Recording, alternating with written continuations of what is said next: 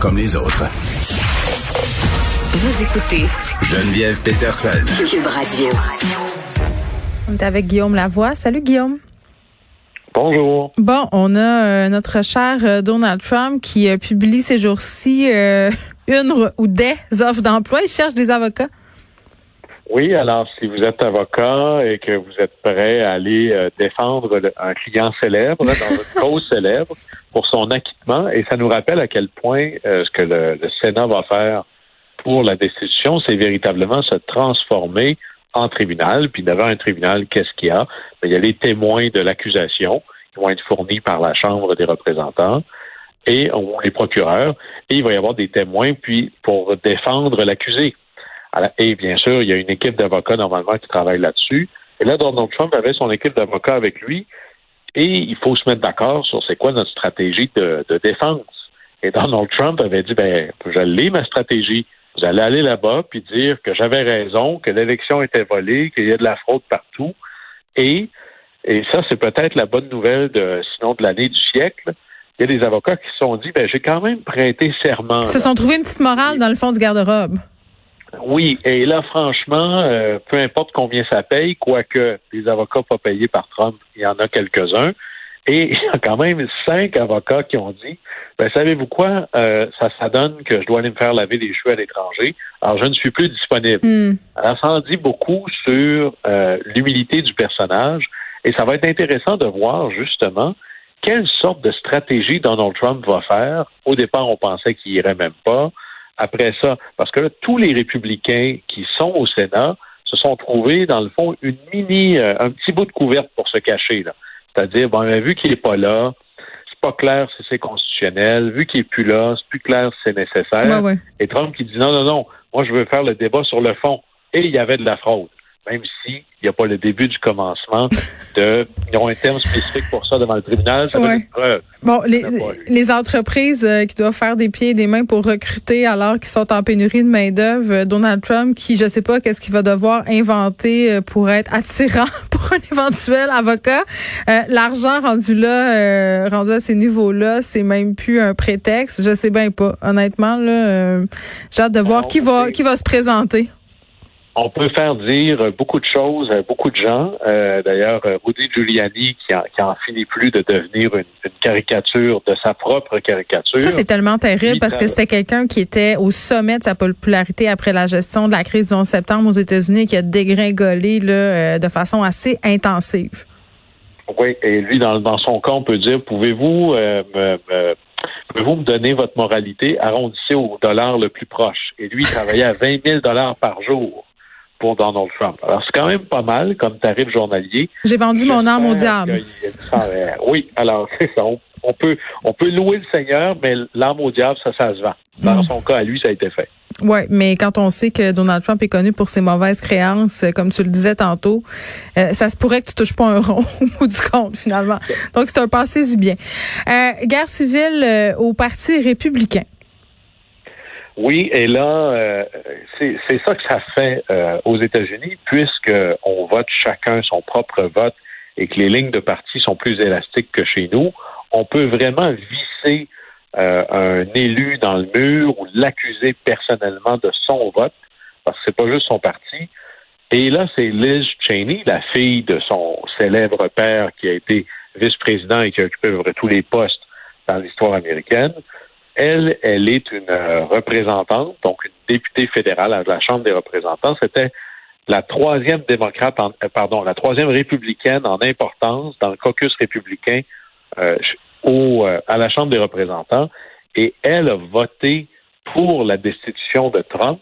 Et elle l'a pas fait en se trompant. Là. Elle a déclaré que jamais dans l'histoire des États-Unis, un président avait à ce point manqué à l'honneur et son serment. Alors, c'était très clair.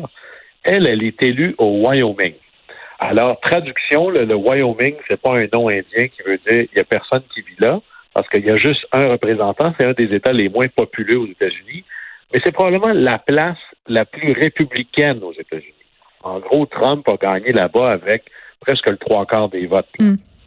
Et là, ce qu'on voit, c'est que c'est la droite du Parti républicain, le- vraiment le camp Trump, qui dit on va faire le ménage chez nous. On va passer au tordeur tous ceux qui se sont rebellés contre Trump. Et à chaque fois, aux États-Unis, tu n'es pas député jusqu'à ce que tu le sois plus. C'est-à-dire que tu es en mandat et à chaque élection, et à la Chambre, ça vient aux deux ans, tu dois aller regagner le droit d'être le candidat du parti. Et là, Liz Cheney vient de se faire dire qu'il va y avoir des gens pour contester sa nomination pour la prochaine élection en 2022. C'est déjà commencé. Alors, quand vous fouillez sur des blogs et autres, quel est le, républicain numéro un sur le tableau de chasse des Trumpistes? Hmm. C'est Cheney. Alors, ce qu'on voit, c'est que c'est un parti où il va y avoir une guerre civile et on ne sait pas est-ce que c'est les modérés ou les pro-Trump qui vont gagner. C'est pas clair. Oui, puis là, on est comme dans une espèce de course à qui est le républicain le plus pur et dur. Absolument. Puis on, beaucoup de républicains maintenant dans certains euh, euh, quartiers. Euh, si vous allez sur leur site web, là, pour résumer la chose, ça va dire en faveur des armes à feu, en faveur de pas beaucoup de taxes et d'accord avec Trump. C'est écrit en On affiche nos couleurs. Alors, si on fait ça, c'est parce que c'est payant électoralement, hmm. mais on voit à quel point là, ça, risque de laisser là, des, des traces. Et tristement, on voit la même chose du côté des démocrates. Ben oui, parce que tu as, le drame euh, républicain, euh, mais du côté euh, des démocrates, on est aussi en train de déterminer qui est le plus démocrate, qui ne mérite pas d'être démocrate. Là aussi, il y a une espèce de concours là, qui est en train de se dérouler.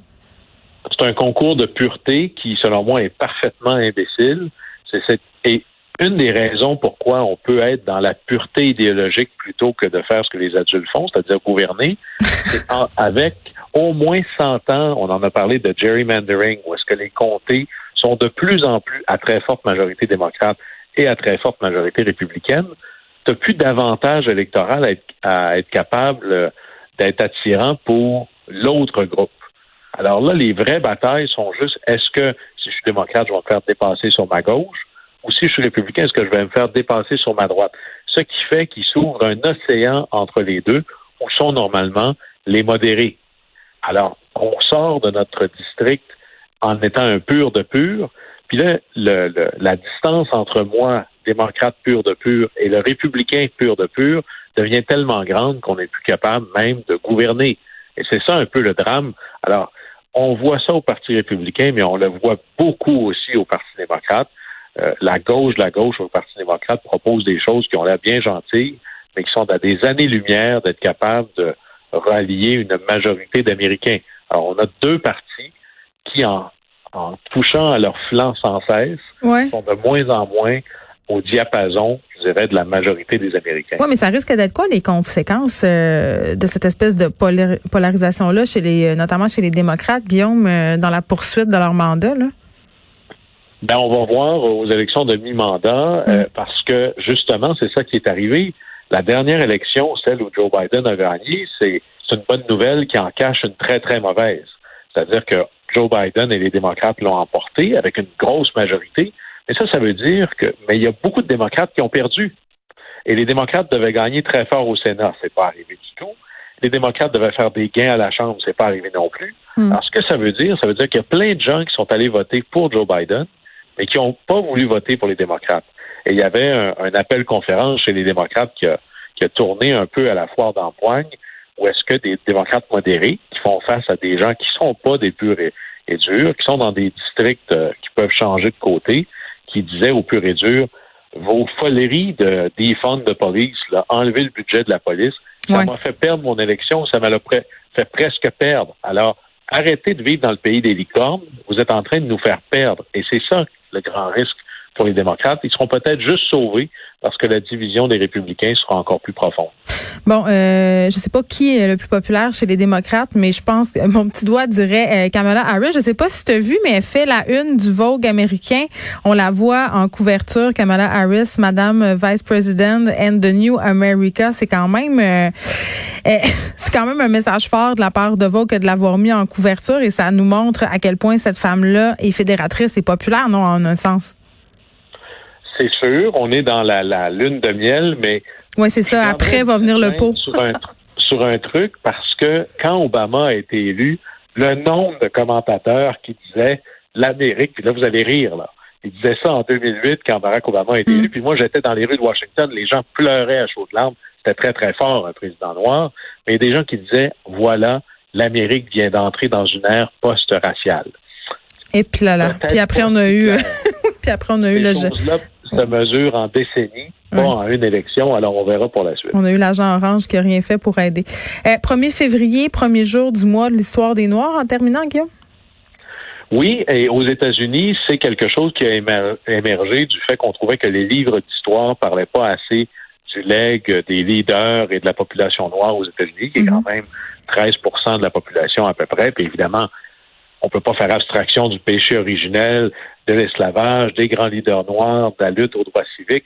Mais il n'y a pas juste Martin Luther King puis euh, Frederick Douglass. Mais entre autres, on a choisi février parce que c'est là où Frederick Douglass, qui était un, esclave noir, qui a acquis sa liberté, qui est devenu un grand leader de la libération des Noirs, et Abraham Lincoln, les deux sont nés en février. Alors, aux États-Unis, puis de plus en plus à travers le monde, même le Québec est signataire de cette déclaration-là. Le mois de février est dédié pour souligner l'histoire des Noirs. Et moi, depuis des années, le lundi, je fais un pause sur les médias sociaux, les médias soucieux, c'est selon, sur le vélo. Le vélo me fascine comme structure économique et autres. Et une des grandes histoires qui relie les deux, 1896-97, les États-Unis créent un régiment uniquement avec des soldats noirs, le 25e bataillon d'infanterie, et c'est un régiment qui n'est pas en char d'assaut, mais qui est à vélo. Et on lui dit pour tester est-ce que le vélo c'est un bon moyen de transport pour l'armée, ils vont partir du fin fond du Montana jusqu'au Missouri. C'est une affaire de 3000 kilomètres sur 41 jours. Il n'y a pas de route à l'époque, pour montrer, voir est-ce que le vélo pourrait fonctionner. Et vraiment, là, c'est toute une histoire d'être capable de traverser un pays euh, dans la boue, dans les montagnes. Et à la fin, euh, c'est un succès assez retentissant. Finalement, aujourd'hui, on ne déplace plus les soldats en vélo, sauf l'armée suisse qui le fait encore. Mais ça a été le début de le mariage entre le vélo et l'armée. Et c'est un régiment, un bataillon noir de l'armée américaine qui a fait ça en 1896-97. Ah, je savais vraiment pas ça. Mon Dieu. C'est intéressant. Guillaume, merci. On te retrouve demain? Au plaisir. Bye bye.